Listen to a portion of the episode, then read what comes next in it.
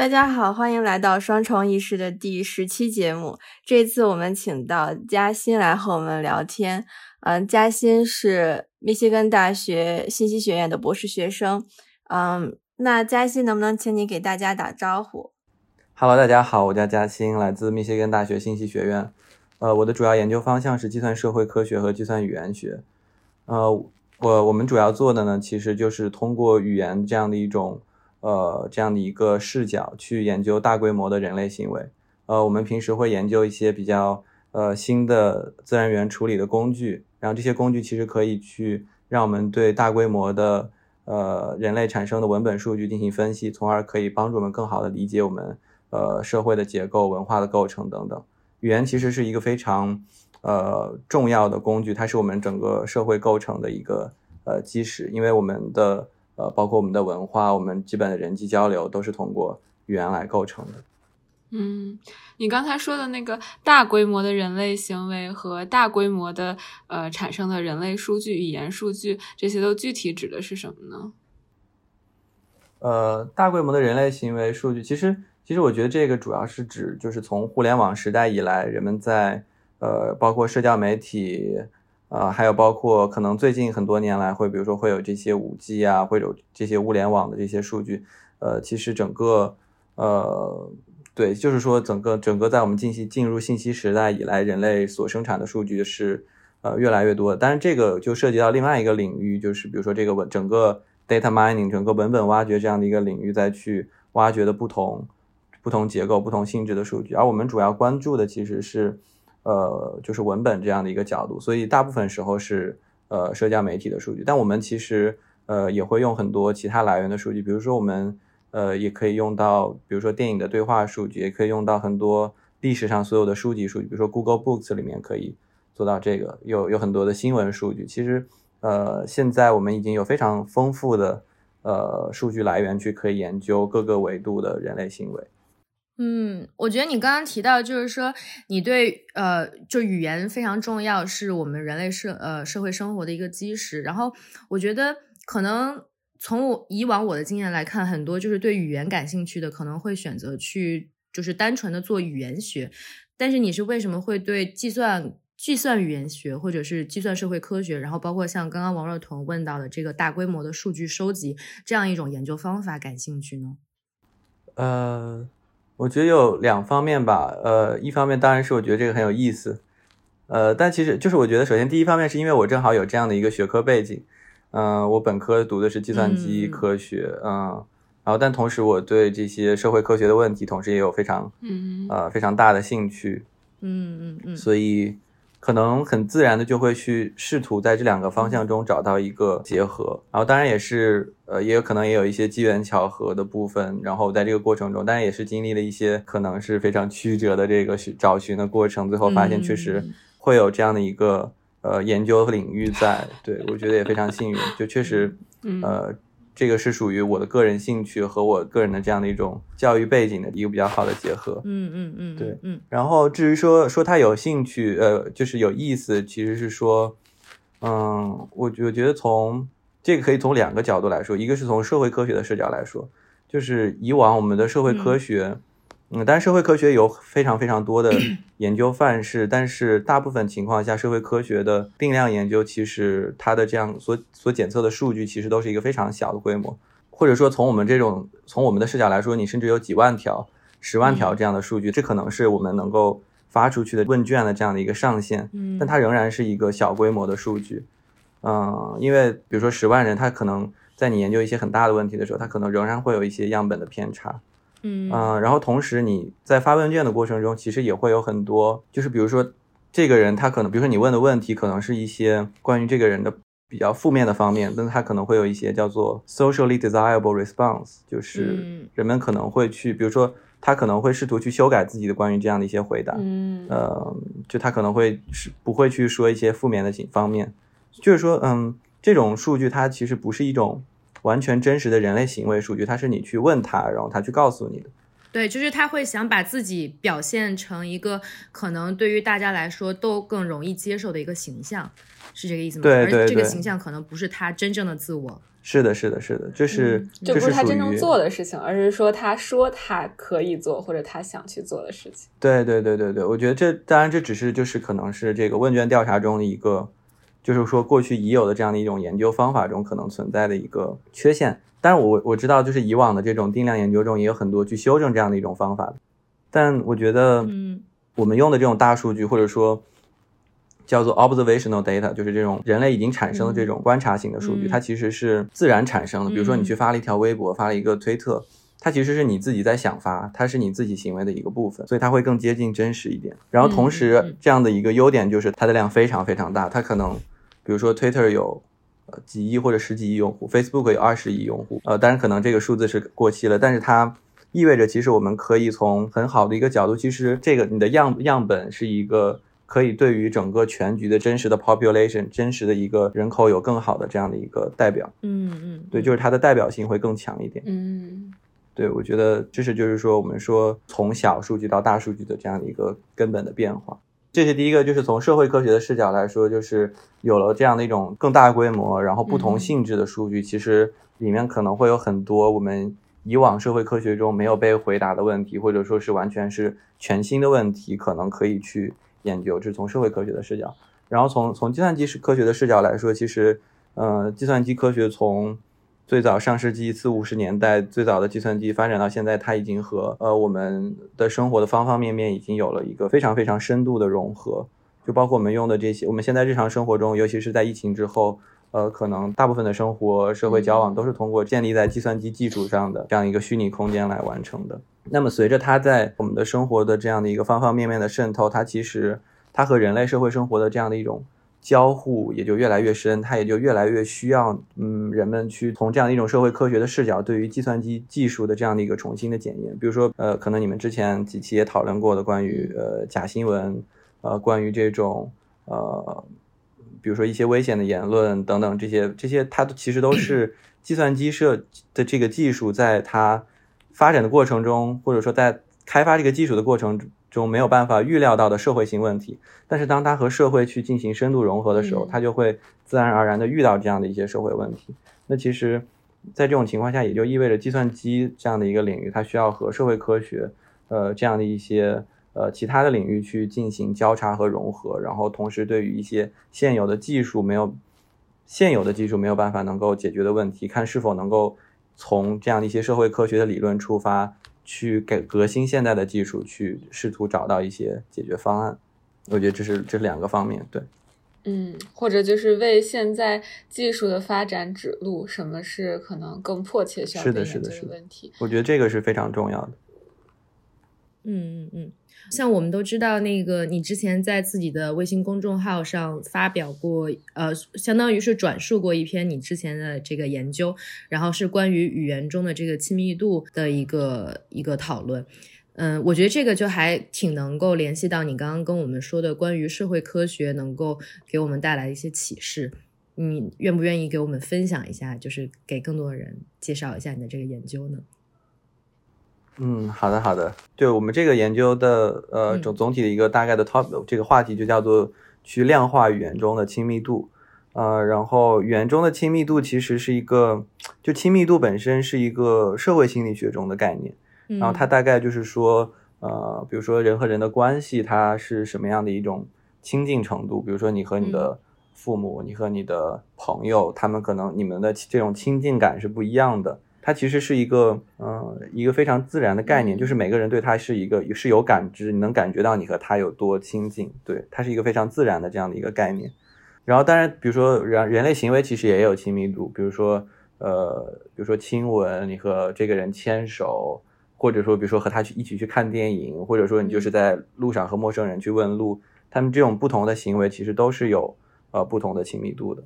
对。然后，所以我们其实呃想要去看的是语言中是否存在这样的一个亲密度，因为语言其实是我们呃社会互动中一个非常重要的一个工具，对。但我们为什么会想到做语言亲密度，其实是呃最早其实是受到一个非常经典的社会心理学实验的启发。呃，这个社会心理学实验其实现在也被媒体广为报道，就是一般是说让陌生人相爱的三十六个问题，然后媒体可能把它传得非常神，就是你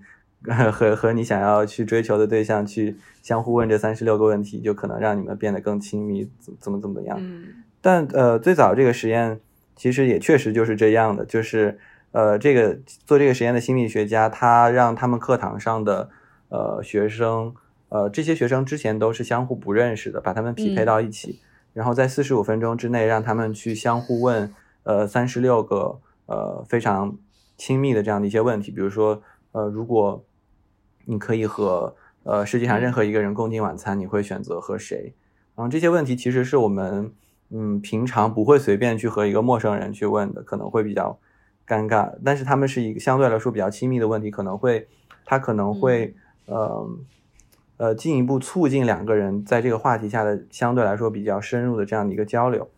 嗯，然后这个实验的结果其实就是非常的呃有意有意思，就是这这这些学生在经历过相互的这个问这三十六个问题和回答之后，他们呃感受到彼此的这个亲密度显著的提高，就是甚至达到了可能是嗯朋友或者相对比较亲密的朋友的这样的一个阶段。嗯也就是说，呃，相互问比较亲密的问题，其实是一个非常有效的方式，能够增强两个人之间的亲密感，哪怕是你们之前完全是陌生人，呃，哪怕仅仅是在四十五分钟这样的一个时间之内。然后，嗯，这个其实对于我们的这个研究的启发，就是说，我们好奇的是说，呃，这三十六个问题，他们和其他普通的问题，因为我们知道我们在人类生活中会问非常非常多的问题，呃，比如说在 Quora 上，它一年可能有几千万个问题。对这些问题和这三十六个问题，它们之间究竟有什么区别？那他可能会说这个是亲密度更高，但它这个亲密度究竟有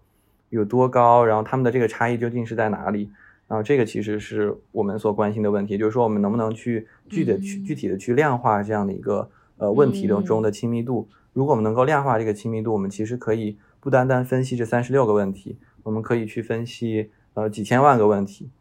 对，然后这其实是我们这个研究的一个呃初衷。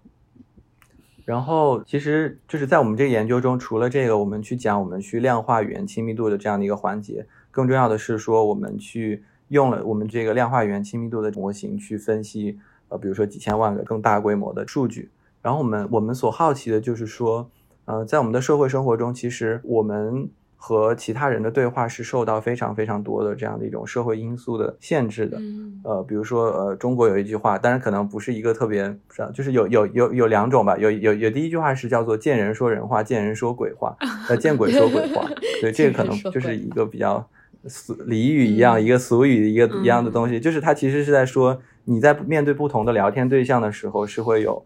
呃不同的这样的一个语言行为的。然后还有另外一个可能是经典的这样的一个成语，呃，是说就是交浅言深。然后它其实是出自就嗯是之前有一个有一个古语叫做“交浅而言深者愚也”，就是说如果你和一个交情比较浅的人去聊非常深入的话题是非常愚蠢的。这个也就是说在说嗯你其实和一个关系不不是非常亲近的人去聊这些非常深入的话题是非常愚蠢的。嗯，对，它其实这两这两个俗语其实都反映了我们在在我们的文化中其实是它就有一个非常固有的一个对于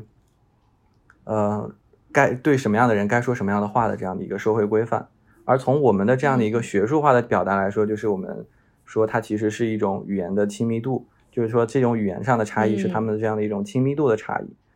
对，然后那我们在在我们分析了几千万个这样的一个呃，比如说这个电影中的数据、书籍中的数据，还有社交媒体上的数据之后，我们其实就进一步的去分析了究竟有哪些的这样的一个社会规范在约束着人们关于语言亲密度的表达。呃，比如说我们分析了有性别、社交距离，还有匿名性，呃，这几个社社会因素。比如说，比如说性别，其实呃，我觉得是一个非常非常有意思的一个点，就在于，比如说我们在现实生活中可能会有很多女生可能会抱怨，比如说自己的男朋友不是特别的，就是可能会比较少的去聊一些个人的这种情情感上的一种话题，或者说比较深入的话题。你给他发十句话，他回你一句或者什么这种感觉。对，然后但这其实，嗯嗯，可能它也反映的是出的是一种就是这样的一种社会上对于男性气质、对于男性行为的期待，因为比如说可能从小很多男孩子就会被教导你要做这样的事情，然后你要你要表现的很英勇，你要去勇敢，要不然你就很很不 man。嗯然后其实很娘呃其实在 对很娘，就，比如说我们可能会觉得 一个一个人，一个男生如果他非常说很多话，可能会觉得这个人好好娘，或者说他会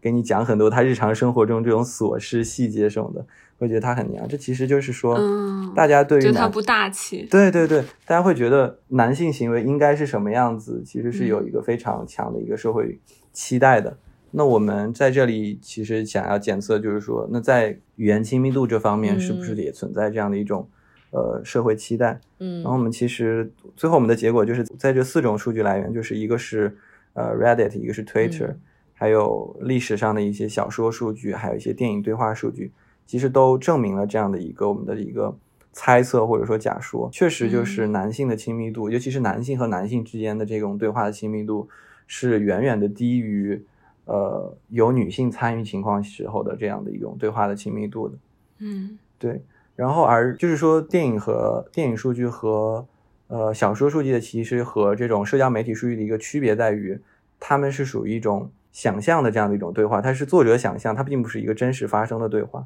所以它其实能够更好的反映说叫做一种社会期待，就是说它它并不是真实发生的，而是作者期待说男性的角色就应该是这样的，所以它真的能够体现出就是我们社会上对于呃男性和女性在社会生活中，在尤其在语言表达方面应该是什么样子的这样的一种非常强的期待。嗯嗯嗯。然后同时我们也发现，就是这种期待对于男性作家和女性作家其实都是一样的，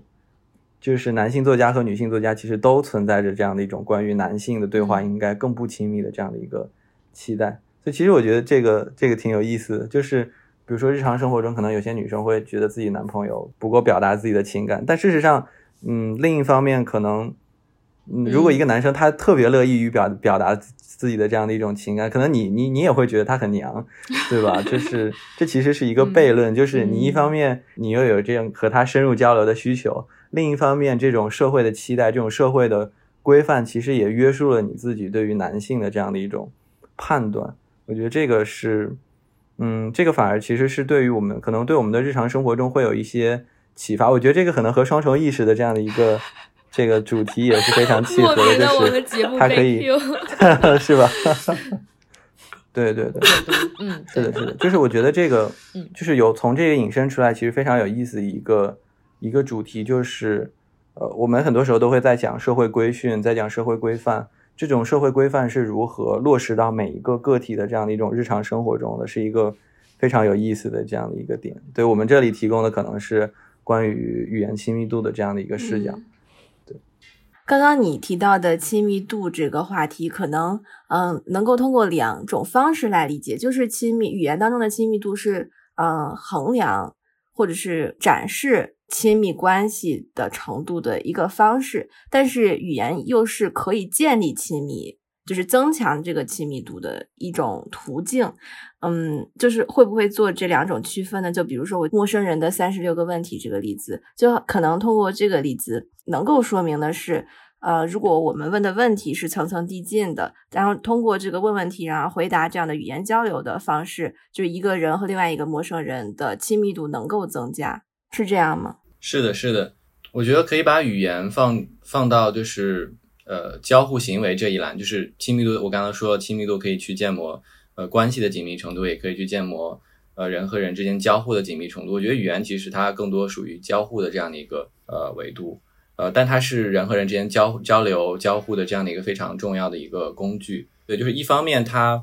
它是可以去呃展示，或者说它可以作为一个信号去。呃，显示这两个人之间的关系的亲密程度，这是这是第一个。然后第二个就是说，它其实人们的这样的一种亲密的行为，或者说语言的亲密度，它是受到人和人之间关系的种类或者关系的亲近程度的限制。这这是两个维度，一个是说它可以作为一个 indicator，它可以去体现这样的一种亲密关系；另一个它其实它更多的是它也受到了亲密关系的限制，就是你可以和什么样的人说什么样的话。而当你去违反了这样的一种限制，这样的一种我们叫 social norm 社会规范或者说社会规训的时候，呃，它其实呃会带来比如说尴尬啊，或者说可能它会被认为是一种 violence，这样这是这是这个维度。然后然后另外一个你说的也非常对，就是它确实可以呃，这种亲密的行为，它或者说比如说比较亲密的语言，它可以呃作为一种去提高人和人之间亲密度的方式。那所以最后就是你们这个研究具体是怎么样去操作的呢？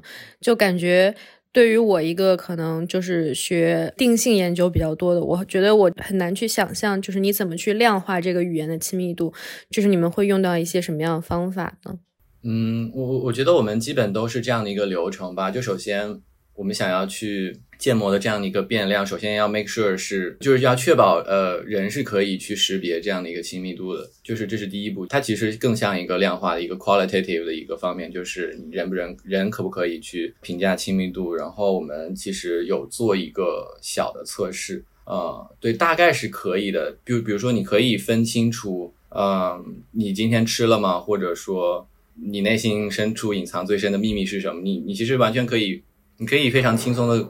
分辨出来这两个问题。其实第二个会更更亲密，就是说人是完全可以分辨的。但我们在量化的过程中，其实就是心理学或者说这种呃标注过程中，一个可能会有这种 scale bias，就是大家对亲密度的感知是不一样的。所以如果你直接让大家去给他一个分值，但这个也是心理学里面经常用的这种量表，比如说你觉得你今天嗯有多开心。一到五分，你可以选一个，这就叫做 Likert Scale，大家经常用。对，但是 liker Scale 在我们这方面，其实因为我们要最终这个数据是要用到最终的这样，比如说模型要去做 training，但是这样的一种非常主观的标注，用 Likert Scale 其实是非常的不准确，因为大家可能对这个亲密度的感受是完全不一样的。对，但是其实就像刚才我举的那个例子，大家其实可以很好的去分辨两个两句话哪哪句话更亲密，也就是这个是更容易的。那那其实还有一另另一种标注的方式，就叫做呃 backward scaling，就是它的大概的过程就是我们比如说有四个问题，呃，然后我们去从这里面去给它进行一个排序，你让你去让每个标注人员去选出里面最亲密和呃最不亲密的，这个其实还是一个排序任务。对，然后当你标这个四个问题的元组标的越来越多的时候，然后其实你可以最终可以大概去得到一个关于。比如说，你想要标一千个问题，这一千个问题大概一个他们相对的排序关系，然后也可以有一个呃，也通通过一种算法，比如说这种叫做 pairwise ranking 的算法，然后可以把它呃生成一个亲密度的分值，然后这样生成出来的分值其实比人直接去标那个 liker scale 要呃稳定和有效的多。嗯，我有一个就是关于语言的问题吧，就是感觉嗯，我其实不是很了解自然语言处理。嗯，但是可能刚刚通过你的描述，感觉嗯，是我们是通过嗯标注，就是 labeling 或者排序的方式，对这个句子当中的意义产生一种理解，就是一种呃机器或者是算法上面的理解。但是就是我们从什么样的程度上能够真正的理解这个语言它所指代的关系本身呢？就是这个连接是怎么发生的？我好像还不是很明白。嗯。我觉得这是两部分，第一部分就是我我觉得现在模型更多能做到的就是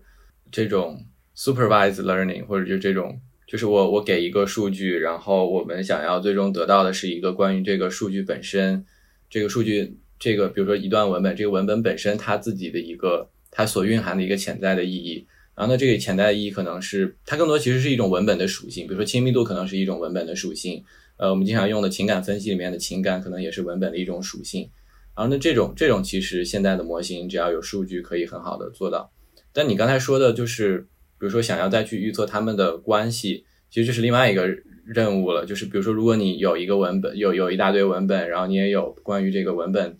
这个是谁在说的，他们的关系的标注，其实模型同样可以啊做到这一点。但是你如果是你标的是亲密度，然后你想要去推断他们的关系，这个可能中间还需要一些额外的处理的步骤。对对对，我刚刚是想要就是把呃，我们刚刚讨论的就是从那个算法或者机器的角度理解语言，到从语言学家或者是不是自然语言处理的算法，而是就是嗯传统的语言学的视角去分析语言，就是想要对比一下，就是这两种分析的方式或者研究的方式有没有什么不一样，或者是他们所关注的这个问题，他们所聚焦，他们视线所聚焦的地方，嗯，有什么不同？现在各个学科确实交叉的更越来越多，嗯，包括比如说，尤其是就是自然语言处理或者计算语言学这个里面有很多，呃，我我也有很多语言学的朋友在做，嗯，但大家就是还是从自己的领域的这个呃问题出发的吧。比如说，呃，就是比如说，如果是做 CS 的，它它其实更侧重就是我这个模型能不能有更好的准确度，呃，我如何把这个模型更大规模的应用到真实的场景中，这个其实是 CS 或者比较偏 engineering 的同学比较关注。那可能如果是比较偏数学的、偏统计的同学，可能会更关注，呃，OK，我这个模型它的优化的部分啊，然后我这个模型具体数学上的可解释性这些，对。然后呢，语言学家他其实关心的就是还是关于语言本身的这样的一个更多的问题，比如说，呃，关于语言的演变啊，呃，然后这个新词的发生啊，人和人之间是如何这个新的词汇是如何传播的，这些其实都是就是可能是更语言学的问题，或者语言学还有一些比较。更涉及到语言本身的，比如说语言的结构啊这些，然后如何更语法规则这些啊，比如说现在可能和机器学习相结合的是，呃，就是这些机器学习模型，比如说现在这种预训练语言模型，它是不是真的能够学到一些呃人类的这样的一个语言中的这样的一个语法特征，而这种语法特征和人类语言学家提取出来的语法特征是否是一致的？对，这些是会是就是偏语言学的讨论。对，然后像我们其实更多的做的是属于偏呃 computational social science，我们关注的其实更多的是呃语言中的这样的一个叫 social aspect，就是因为人和人的语言它其实它是一种工具，但是围绕这样的一个人人人际交流的过程，它有很多的 social context，有很多就是比如说这种上下文啊，然后你和人和人之间的关系是什么样子的，人和人的地位是什么样子的，然后他的甚至他的经济收入、他的性别。这些很多这样的一种社会化的因素，个人的身份都会在语言的交流中体现出来。然后，这个其实是我们更关注的问题。你刚刚提到语言学家和计算社会科学家所关注的语言的方面不一样，这些是不是也会和计算社会科学所关注的语言数据类别有关？啊，就像这些数据可能不仅仅来源于。呃，书籍、小说、报纸也来源于信息时代或者互联网所创造的新的语言使用的空间和场景。嗯，这方面你能不能呃展开讲讲呢？第一个就是这个社交媒体的数据，而社交媒体其实和我们线下的对话也差别挺大的，因为线上更多的是它相对更匿名一些，人们可能会更少的受到一些社会规范的约束。比如说，为什么在线上的场景中会有？更多的 hate speech，hate speech 是一个非常，就是一些比较仇恨的言论，或者更大一点，可能就是一些这种骂人的话，这种比较极端的言论。我们反正在在网上的言论会比线下的这样的一种言论，大家会更不友好，然后会有更多的暴力的内容，有更多带有攻击性质的言论。之前还有一个非常有意思的心理学实验，就是你让两个人坐在一起，然后其中一个人要给另外一个人念一段话，这段话里面全都是这种。些比较仇恨的或者骂人的话，你会发现在这个实验中，其实大家很难当着面去把这两句话说出口，哪怕他是陌生人，就是因为在线下这样的一种情情境中，人们是有这样的一种既有的社会规范的约束的，就是说你要和陌生人保持友好啊，或者什么样子，人们是爱面子的。但是在线上这样的一种匿名的环境中，身份更匿名，你你去做这样的一个事情，可能也没有人知道你是谁。这种社会规范，这种其实是被丢失了的，人们不再受到这种规范的约束的情况下，所以这其实就是线上生活如何改变了人们之前在线下中的这样的一种社会规范。但是我们的这个研究其实发现，在线上的这样的一个场景中，人和人之间的语言亲密度仍然是受到呃性别的这样的一个约束，就是说男性和男性之间这样的一个对话，他们问的问题是最不亲密的，然后。呃，相比较而言，就是当有女性参与的对话，其实它的亲密度会比男性和男性亲密特别多。就是它是一个挺有意思的问题。然后，嗯，从我的感受来说，虽然互联网发展了这么多年，但是，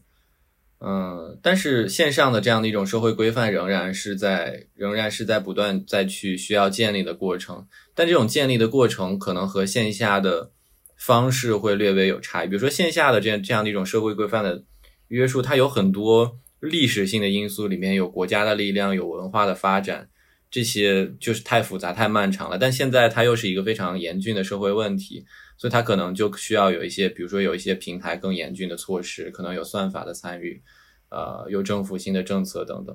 对，但是这个这个是又又是另外一个非常复杂的问题了。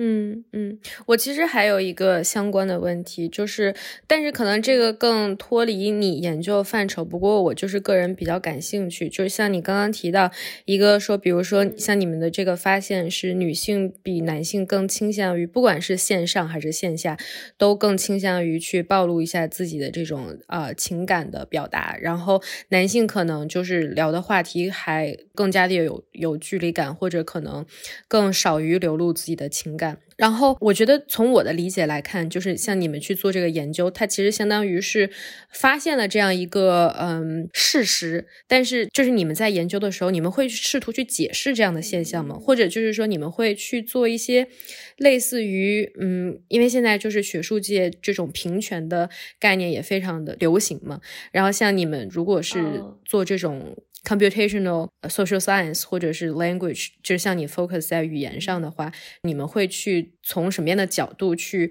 试图解释，或者说试图改变这个状态，就是跟现实有更多的参与。然后像刚刚包括提到的，呃，用算法参与这个平台的管理，就是可能也是其中一种。嗯，我觉得对你刚才其实两个问题，第一个是如何解释，就是我觉得。普遍来说，我觉得就是如果是 CS 背景的计算机背景的人做计算社会科学的，他的这种在文本方面的这种解释力相对会差很多，对，是差非常多。嗯，对，因为因为确实我们不是属于就是我们会有一些新的数据去研究一些可能以前没有办法被检验的问题，嗯，但是解释这方面确实是社会科学的人的。工作，他们更擅长的事情。嗯，对我，所以我我们会去寻找一些相关的理论，然后会去就我们的这种假研究的假设会是从那里来的。包括比如说我这个研究里面的这几个，其实都是社会心理学里面非常经典的这样的一个假设和一些发现。对，但是但是为什么会有这样的一种现象？嗯，其实就不是一个会这个计算机八页的会议可以解释清楚的问题了。嗯嗯，对，八页的会议论文可以解释清。对对对，我觉得就是大家的就还是受到，虽然是计算社社会科学非常交叉，但是还是受到你自己是属于什什么样的一个社群一个 community 的限制。嗯，就是你的视角，你关注的问题，可能有些问题，对，对，你你先说，你的观众是什么样？对对对对对，是的，我我们是在努力想要去让我们的研究有更更广的观听众 audience 观众，对，但是这其实本身是很难的，而且你投的期刊或者投的会议，其实本身也就限制了你自己，你你面对的审稿人是什么样子的一群人，对。但比如说，如果我们想要去解释，我们可能就不会把它去投到会议上，我们可能就可能会选择就是社会科学里面的这种核心的期刊。对，是的，是的，是的。对，然后第二个问题是。嗯，第二个问题我我不知道哎，就是这个对我来说也可能也是一个困惑，或者说也是一个我在呃我在思考的问题，就是呃计算社社会科学如何去影响更大的这样的一种社会现实，如何去呃比如说消除不平等等等这样的一个社会中的问题。嗯，我觉得有几个视角吧。首先第一个，比如说从我们做自然语言处理的这样的一个角度出发。其实自然语言处理，我觉得是一个比较嗯任务驱动的这样的一个领域。比如说，我们最现在可能大家用的非常多的这个情感分析，呃，它最早其实并也并不可能并不是用于现在的这样的一种应用的场景。它可能最早可能是一些比较，它就是想要去推断人关于人的这样的一个情感。那情感其实也是一个非常心理学的话题。嗯，我之前看。呃，刘斌老师写的关于情感分析的书的时候，其实他也提到了很多关于心理学的理论。那我觉得这情感分析其实是一个非常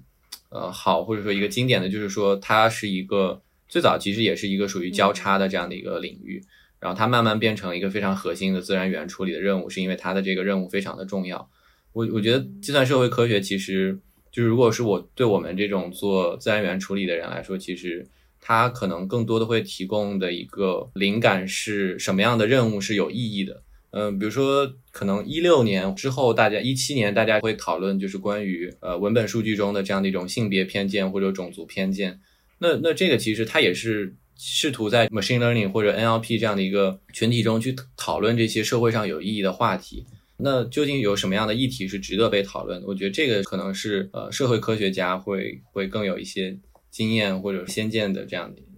对，所以我们我们其实是在广袤的社会科学的这样的一个领域中去寻找什么样的问题是对于自然语言处理或者说机器学习这样的一个社区是相对更有意义的。然后，嗯，对，第二个其实我觉得就是对更大的社会影响或者说对就如何去处理这样的一些社会问题，我觉得。嗯，这个也是我们会去关注的。比如说，呃，我记得之前中科院有一个老师做的关于就是这个自杀识别的这样的一个模型，就是它可以从微博上去识别，比如说一些用户他可能有潜在的自杀倾向，然后你发现这些用户，其实你可以很及时的对他们进行干预。这个我觉得是一个非常呃有意义的这样的一个，其实是一个非常好的。一方面是有这样的一些自然语言处理的技术，另一方面是有一个非常有意义、有价值的应用。呃，应用场景对，然后同时我觉得还有一方面，可能有一些研究它没有办法变成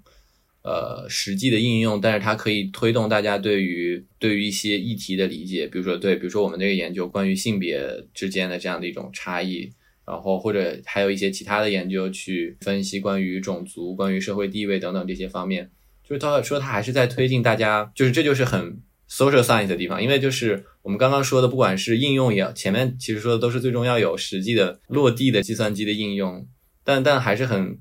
社会科学的一点，就是它可以推动人们对于一个问题的理解，我觉得这个是也是一个非常重要的环节。就是我觉得，其实谈到这个关于这个具体研究的发现的应用场景，我觉得其实在我的这个视角里面，我觉得还挺广泛，而且并且这个研究结果非常的重要，因为它其实让我想到了一系列的研究是关于这个算法的不公平性，可 能又提到了就是我们前几期聊的一个问题，嗯，就是一个我觉得一个大背景是现在很多的对我们其实生活非常重要的一些呃。场景下其实都是算法在，嗯，去做一个非常主角、一个主导的作用。就比如说，呃，在审大家的简历，然后包括就是在评价大家的推荐信，然后评价大家的呃这种求职信的时候，其实可能都会或多或少用一些这样的语言模型。然后就是，我觉得，嗯，好像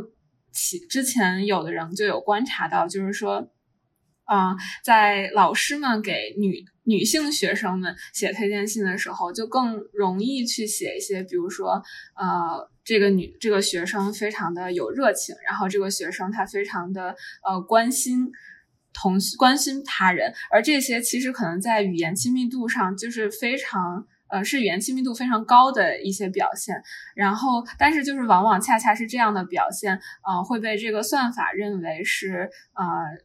他没有那么的有竞争力，在他的业务水平上没有那么的有竞争力，然后反而反而是做了一个非常就是负面的这样一个评价。而我觉得就是其实嘉兴的这个研究，嗯。其实是走出第一步，就是我首先去量化这个东西，我去了解这个东西，我让这个东西，嗯，它浮到一个 浮到水面上，让让大家意识到。然后就是，其实这些算法工程师们在建这些跟我们的生活息息相关的模型的时候，就可以把这个因素，呃。当成一个考虑因素，然后其实某种程度上去矫正这个模型可能产生的潜在的偏见或者不公平性。所以，其实我觉得，嗯，在这个场景下，好像这样的研究其实非常非常有意义。它也是，就我觉得，嗯。跟我们前几期聊的这个算法公平性，其实有了一个对话。我觉得是从就是非常基础，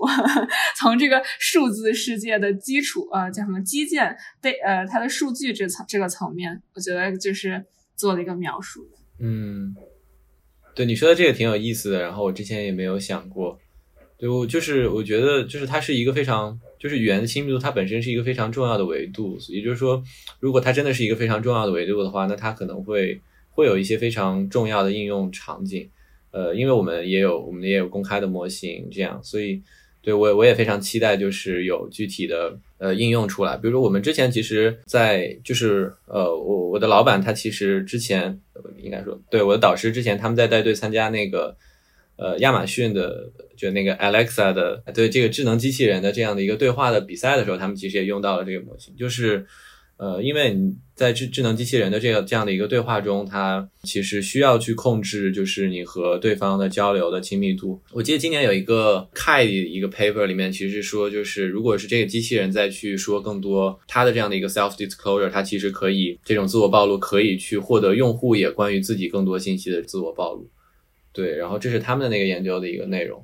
呃，然后我们我们那个 chatbot 里面其实体现出来就是，如果一些问题太过亲密，它反而会降低用户的参与度，因为这些问题可能对于用户来说太过私密。对，所以我觉得就是，比如说这个这种自动化的工具可以去，比如说对于这个对话系统可能会是一个潜在的这样的一个应用场景。对，呃，比如说还有可能，比如说提到隐私保护，或者就是我们在社交媒体上其实有很多非常多关于自己。个人信息的这样的一个表露，但这种表暴露可能它不一定是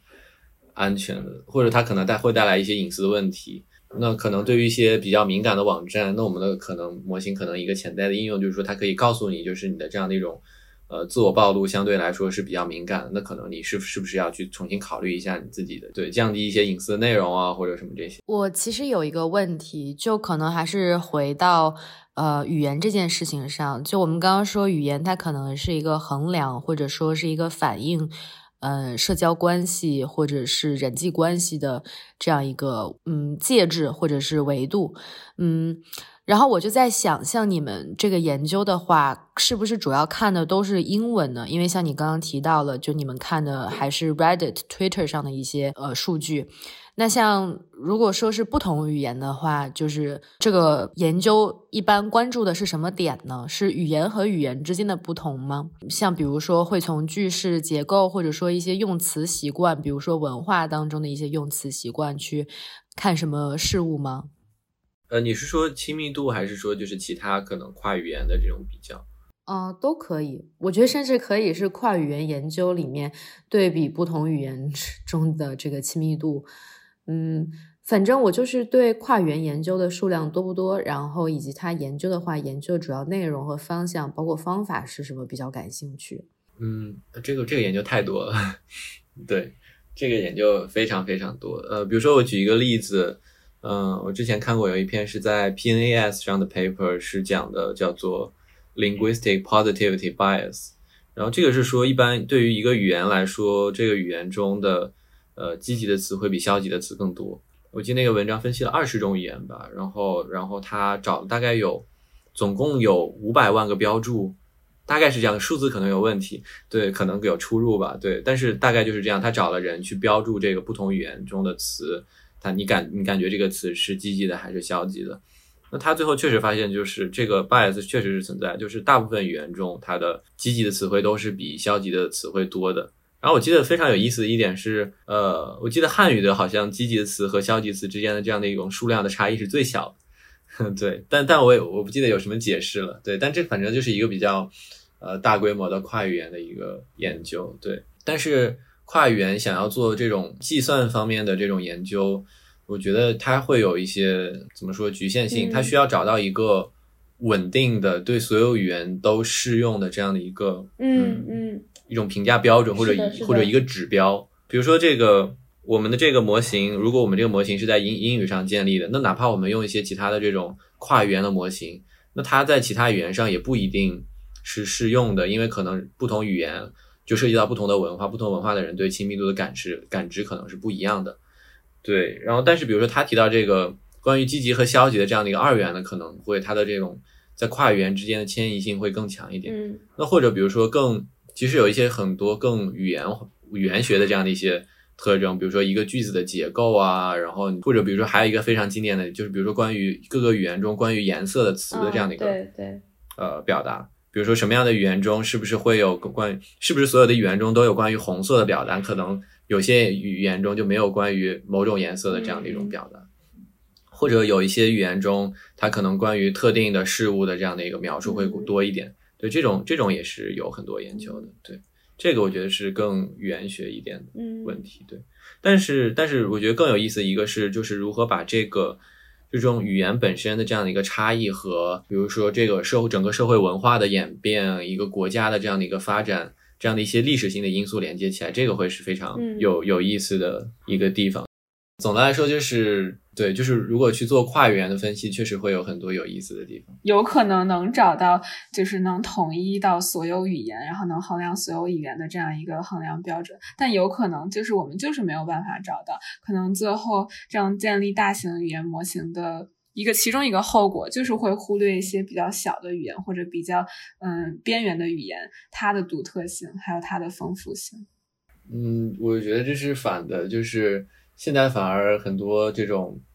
呃，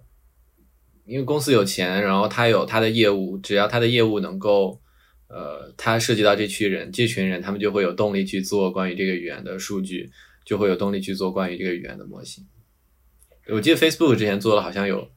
Facebook 还是 Google 有做有上百种语言的这样的一种跨语言的翻译模型，对我觉得这个是如果没有公司的去推动这样的事情，其实这个事情是很难做成的。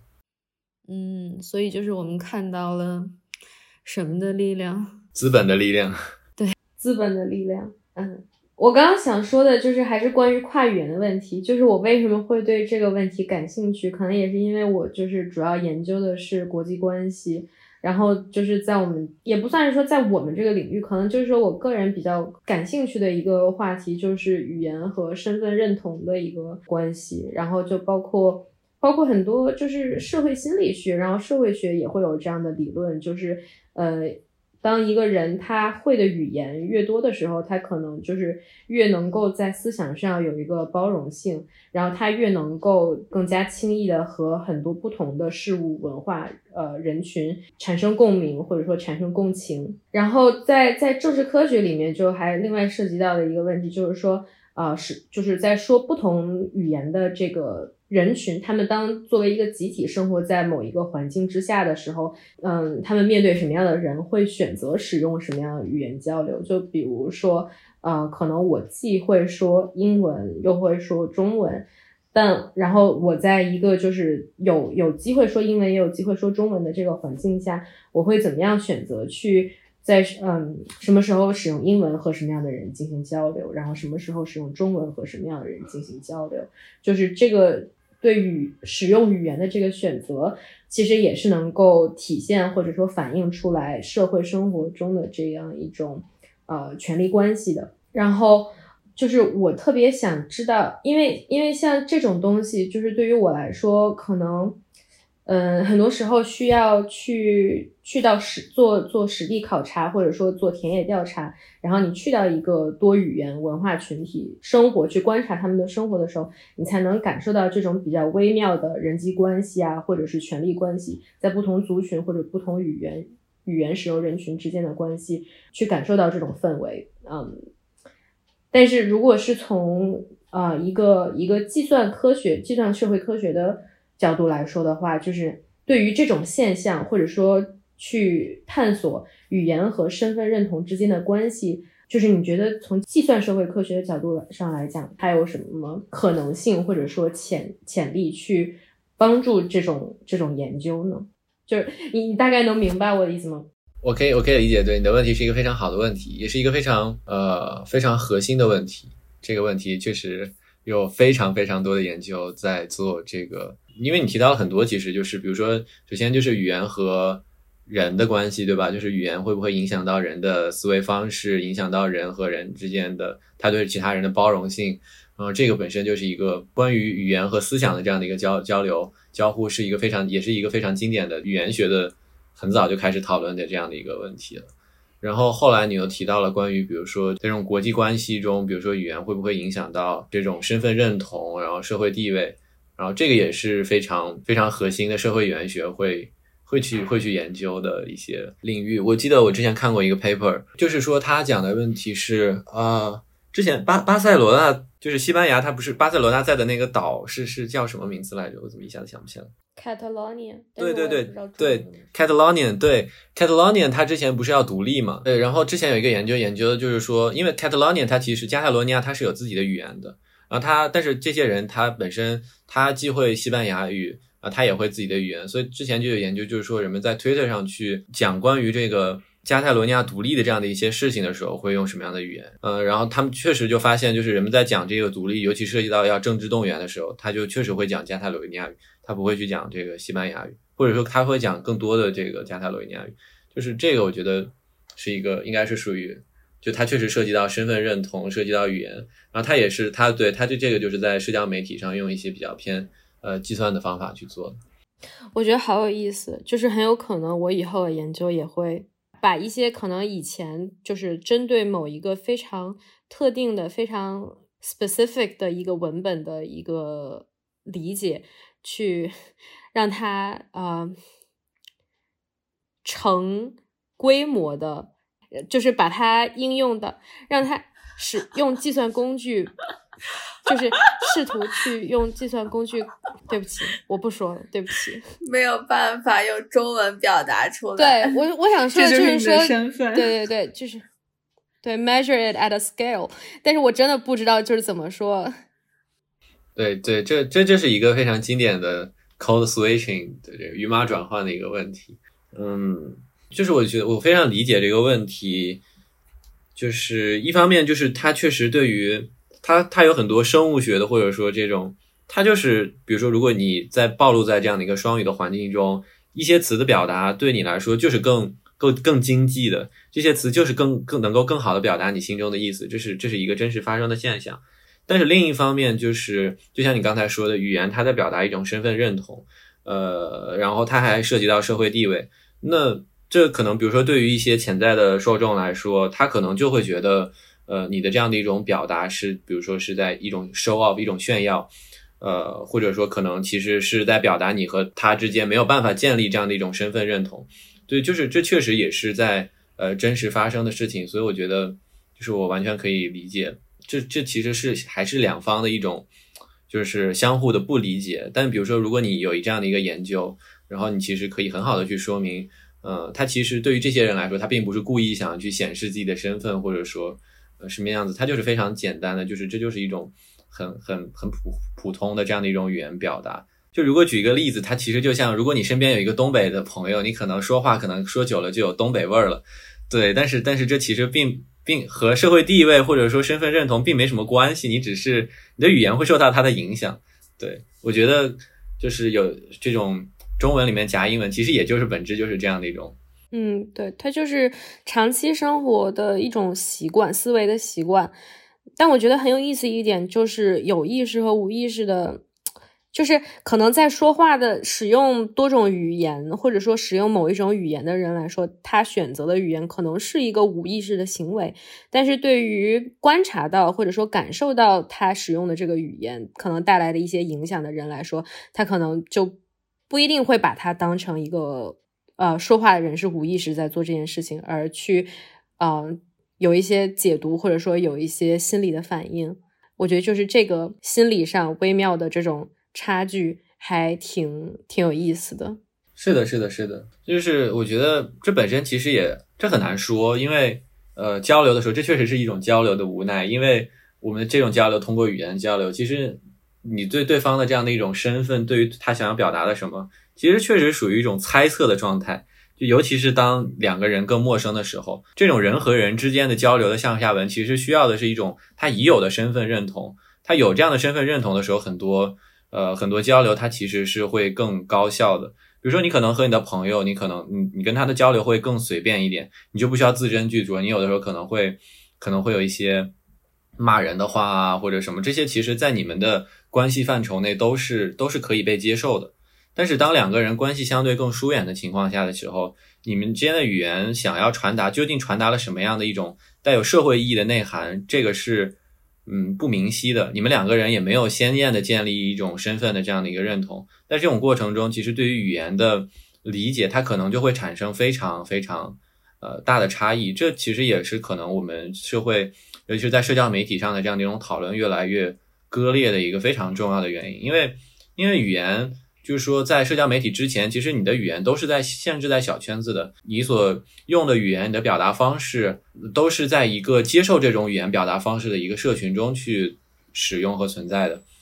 那其实不同的语言，它就是不同的社群，就是有不同的语言习惯。但是，一旦当这样的一种物理空间上的限制被打破之后，人和人之间可以随便的交流了。那有一些在这个群群体看来是非常自然的一些语言表达，可能在另一个群体看来就是比较。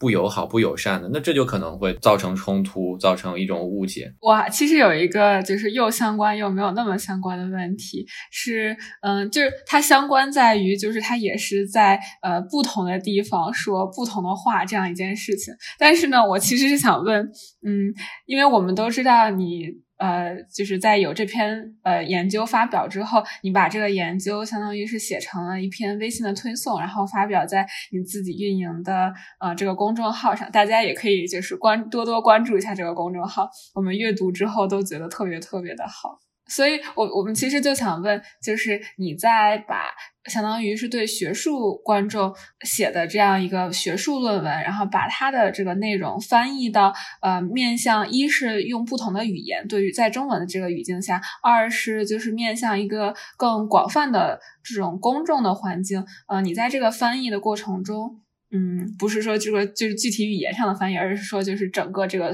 转换场景的这个过程中，呃，你自己有什么样的体会吗？比如说有什么样新的对你研究的理解，或者有什么样的呃挑战？哎，我觉得这个是一个很好的问题。我我之前确实很，就是我在写那个文章的时候是非常痛苦的，因为我有些词我真的不知道该怎么翻译。嗯，对，因为这种其实不只是词的问题，如果是词还好，但是更多的是一种。用表达方式，呃，这种表达方式你可能完全在中文里面就不是这样写去去说去叙事的，甚至可能你举的例子，呃，中英文里面都是不一样的。所以我在这个里面还是在这个写的时候还是蛮痛苦的。但但写完之后，其实我发现，OK，我可能包括我可能跟你们讲的时候就非常顺畅了。可以很流畅的用中文讲出来，但是我在写那个文章之前，在聊的时候，可能确实就是很很乱的，因为我没有很好的在我的这样的一个中文的大脑系统中去去想过这码事儿。然后这其实对我的，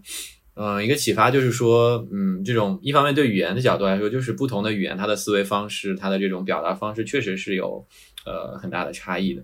然后更广的关于这个科学传播，我觉得我是这样想的，我觉得科学传播是一个非常重要的过程吧，就是，呃，因为现在的这样的一种知识的生产是高度专业化的，就是说科学家或者说学校，它其实就是政府出资用纳税人的钱，然后让大家去做研究，他们其实是是负责知识的生产，呃，或者说从他们的这样的一种社会分工的角度来说，确实是这样的。那你知识生产之出来之后，可能有一些知识公众并不是特别关心，或者说对公众来说太晦涩难懂。但我觉得这并不是公众的问题，它反而是科学家或者媒体从业者的这样的一个问题，就是你如何把一个一个非常晦涩、非常小圈子里面的这样的一种科学的知识，如何让一种把它变成一种公众能够理解，并且把它变成一种把把它和公众所关心的议题。结合起来，我觉得这是一个非常重要的过程。对，然后，所以，我我觉得就是现在其实自媒体这么发达，我觉得我包括我也看到有很多科学家或者有很多这种从业者，他会自己去介绍自己的研究，会有更多的平台去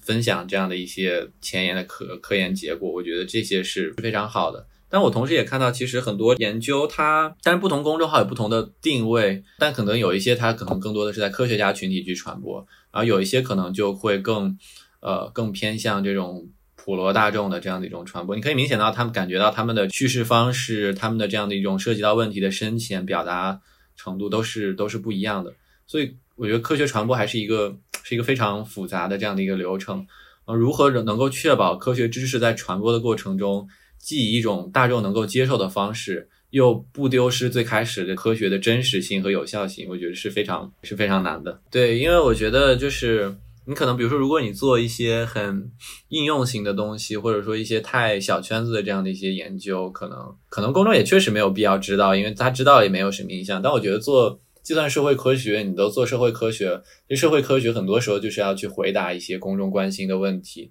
回答一些社会上有意义的这样的一些话题。那我觉得就是它天然就需要让更多的人知道。希望我们的播客也可以被更多的人听到。